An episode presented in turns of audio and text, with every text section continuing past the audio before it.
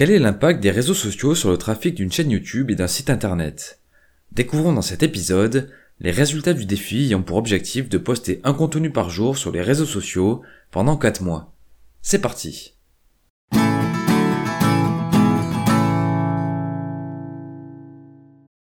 Commençons par un rapide rappel du contexte. Grâce au conseil de nombreuses personnes, j'ai décidé de me lancer sur les réseaux. À partir du 1er septembre 2023, je me suis fixé le défi de poster un contenu par jour sur YouTube Short, Instagram et TikTok jusqu'à la fin de l'année. Durant 4 mois, je suis parvenu à garder le rythme de publication. Avec le lundi, la présentation d'une photographie célèbre. Le mardi, une mini-série consistant à résumer un livre. Le mercredi, une citation. La présentation d'un chef-d'œuvre français le jeudi. Une vidéo surprise à tendance humoristique le vendredi l'épisode officiel du samedi et le dimanche, un aperçu du contenu à venir pour la semaine suivante. Voyons ensemble les résultats de ce défi. Tout d'abord, comparons l'évolution du trafic entre 2022 et 2023 sur la même période. Sur YouTube, les shorts ont généré 59 000 vues sur le dernier quadrimestre de 2023. Au niveau des épisodes classiques, les vues s'élèvent à 137 000, soit une augmentation de 33% par rapport à 2022 sur la même période. Sur le site internet, le trafic a augmenté de 20% par rapport à l'année passée. Avant d'aller plus loin, précisons plusieurs points concernant les publications sur les réseaux sociaux. Premièrement, un short génère la majorité de ses vues durant les deux premiers jours après la publication. Ensuite, il tombe très vite aux oubliettes. Deuxième point, le nombre de vues dépend aussi de la plateforme, car une même vidéo postée à la même heure a des résultats différents sur Instagram, TikTok ou YouTube.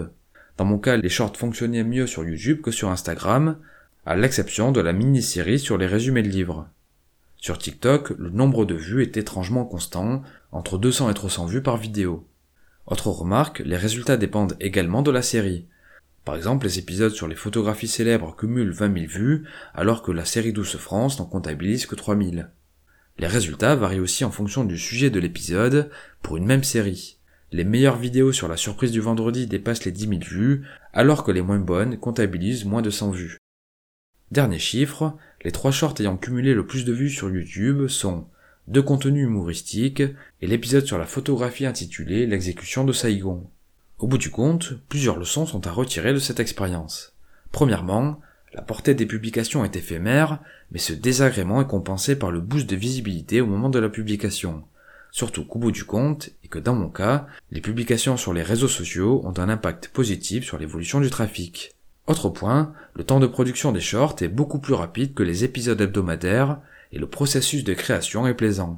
Enfin, les différents thèmes hebdomadaires offrent un panel de sujets à traiter tout en laissant le loisir d'explorer de nouveaux concepts. Tout ça pour dire que le résultat de ce défi m'incite à continuer pour faire croître le trafic. C'est pourquoi je me fixe l'objectif de publier une vidéo par jour sur les réseaux sociaux durant toute l'année 2024. L'idée est de conserver le même format, un thème pour chaque jour de la semaine, en alternant entre du contenu transformé en format court et du contenu inédit, tout en essayant d'améliorer continuellement les épisodes. Voici donc le programme pour 2024. Le lundi reste consacré à du contenu de culture générale. Le dossier du moment porte actuellement sur les photographies célèbres. Les mini-séries du mardi visent à résumer l'essentiel d'un livre par l'intermédiaire de courts épisodes. Le mercredi devient le jour dédié à du contenu humoristique. Il s'agit de partager une blague ou une vidéo avec une touche d'humour. L'épisode Douce France du jeudi consiste toujours à présenter un chef-d'œuvre français. Le contenu surprise du vendredi est la rubrique réservée à des vidéos originales, what the fuck et inclassables.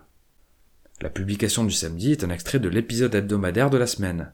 Et enfin, le dimanche devient le jour dédié à du contenu inspirant, une citation, une news ou une histoire originale. Bref, pour conclure, je vous invite simplement à me rejoindre sur mes réseaux sociaux pour ne rien louper. Je vous remercie pour votre attention. C'était Mr. Fanjo. À très vite